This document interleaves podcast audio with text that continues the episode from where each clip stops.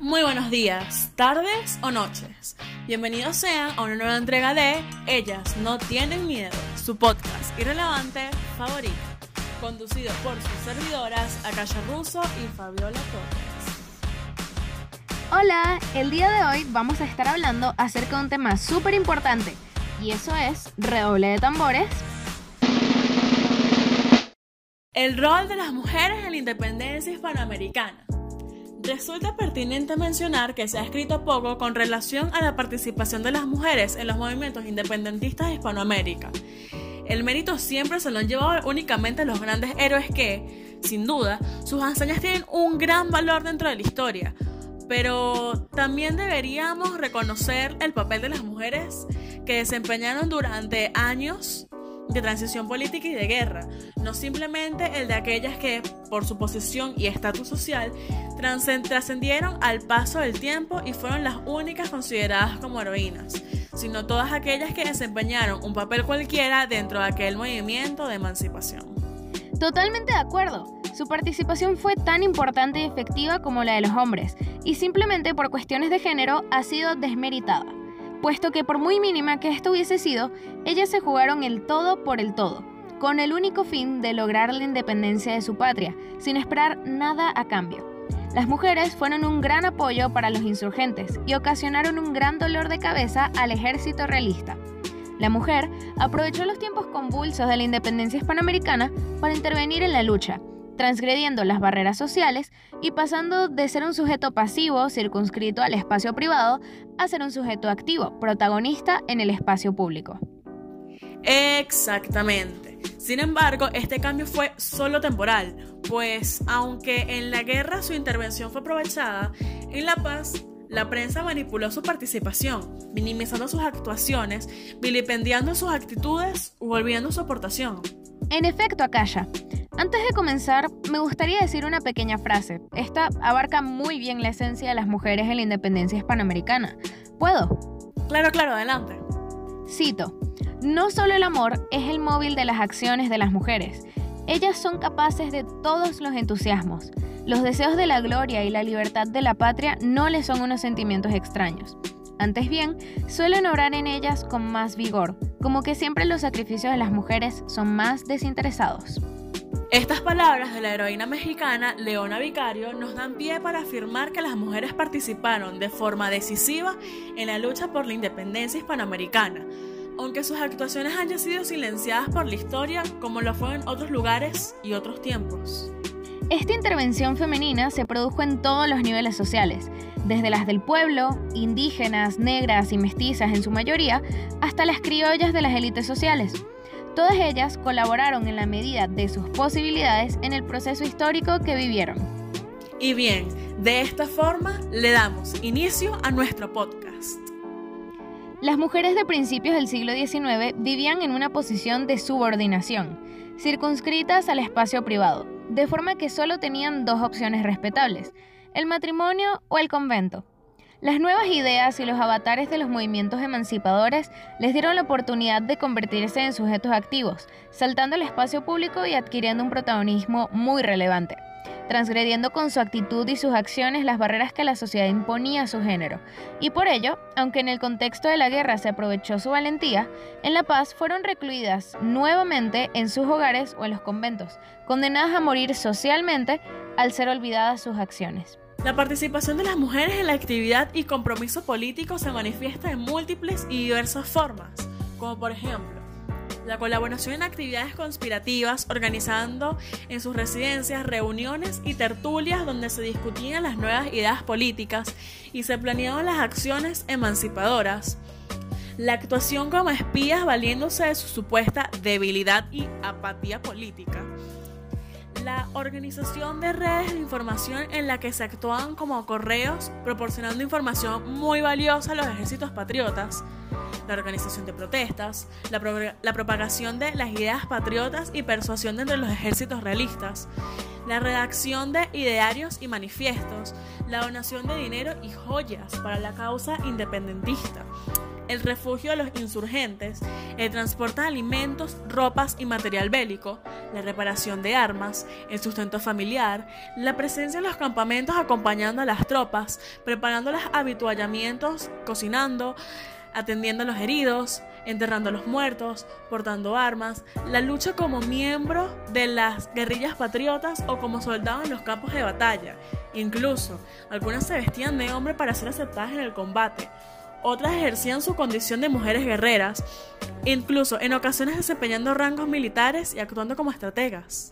Exactamente, y como consecuencia muchas de ellas sufrieron las situaciones más adversas, pobreza, destierro, persecución, desnotación verbal en la prensa, escarnio público, reclusión en hogares, cárceles o conventos, confiscación de bienes, propiedades y objetos personales, o muerte, bien ajusticiadas o en el olvido y la miseria. A pesar de ello, la historiografía las ignora en la mayoría de los casos, y cuando hace mención a ellas, las minimiza, reconociéndoles solo una labor complementaria, y nunca protagonista. Efectivamente, tras la gran participación que las mujeres tuvieron durante los, los, movimientos independentistas, luego de terminada la guerra, de cuenta nueva regresaron a sus hogares a seguir con su cotidianidad. Ante tal situación, lo más lógico hubiese sido que, después de concluida la guerra, las mujeres fuesen vistas y tratadas con igualdad, lo cual no ocurrió así, sino todo lo contrario, pues su papel se vino minimizando al grado de ser prácticamente borradas de la historia, como si jamás hubiesen existido. Hablemos un poco de literatura. La primera parte de la obra, titulada Percepciones de la mujer en una época de transición, contiene los ensayos de Beatriz Sánchez Ita y Marieta Cantos Casenave, Fernanda Núñez Becerra, Eugenio Mejía Zavala y Alejandro San Francisco. En ella, cada uno de estos autores analizan de manera clara y precisa los papeles que las mujeres desempeñaron para beneficio de la causa, antes y durante la guerra e incluso hasta después de terminada esta. Como es bien sabido, las guerras de independencia que se suscitaron en España y en el resto de la monarquía marcaron sin duda el comportamiento de aquella sociedad de finales del periodo colonial. Recordemos que, por una parte, España se encontraba invadida por las fuerzas napoleónicas y había que buscar la independencia de Francia. Por la otra, las colonias americanas comenzaron a realizar juntas e instalar gobiernos autónomos a nombre de Fernando VII, mientras éste regresaba a ocupar de nueva cuenta el trono. Pero con el paso del tiempo y debido a la crisis política por la que atravesaba España, se comenzó a vislumbrar la idea de crear naciones independientes a lo largo y ancho de la América española. Esta situación influyó en aquellas mujeres de distintas maneras, dando como resultado la incorporación de estas al ejército insurgente. La obra analiza de manera fehaciente todo lo que estuvo relacionado con la participación de las mujeres durante las guerras de independencia. Por ejemplo, muestra los roles que desempeñaron tanto en la vida privada como también en la pública.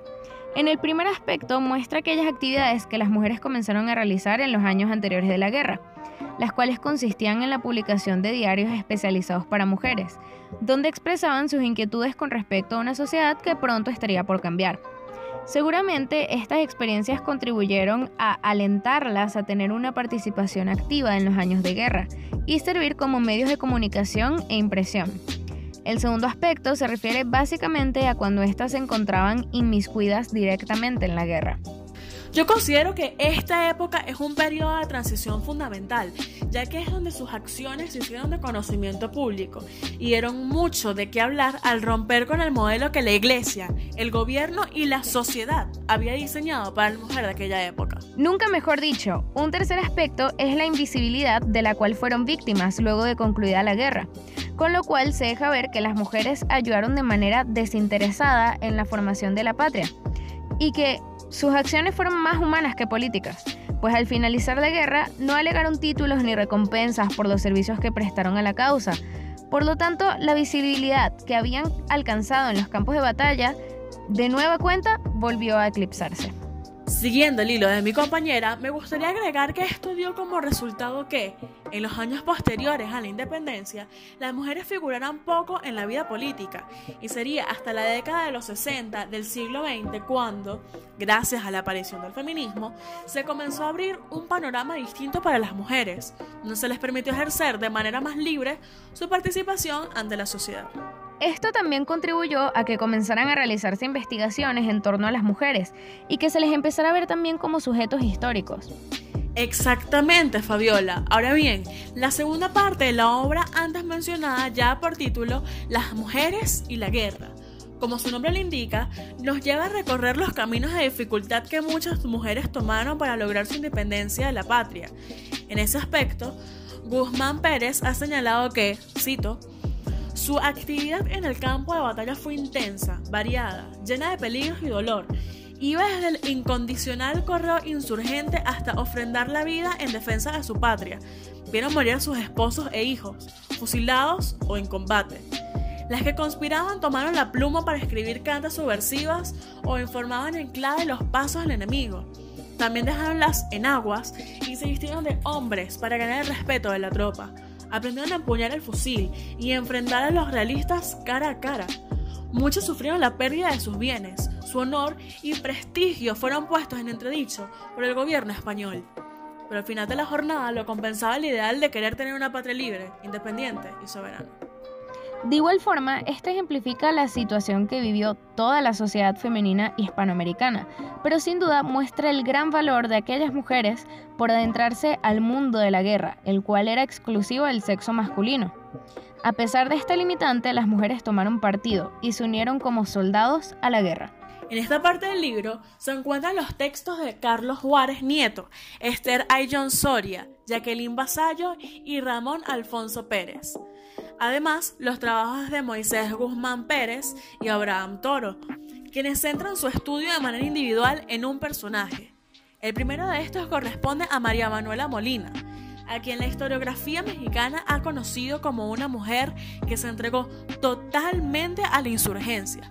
Viajó más de 100 leguas solo por conocer a José María Morelos, cuando éste se encontraba en Acapulco, y al momento de su encuentro dijo, Moriría gustosa aunque la despedazara una bomba.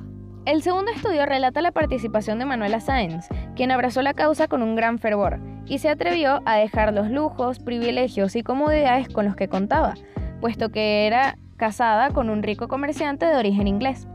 Rompiendo con todos los principios con los que eran educadas las mujeres de aquella época, no le importó ser la amante del libertador Simón Bolívar y que sus ideales políticos fueran en contra de los de su propio padre, Obtuvo grados militares dentro del ejército, como el de teniente de húsares y el de coronela del ejército colombiano.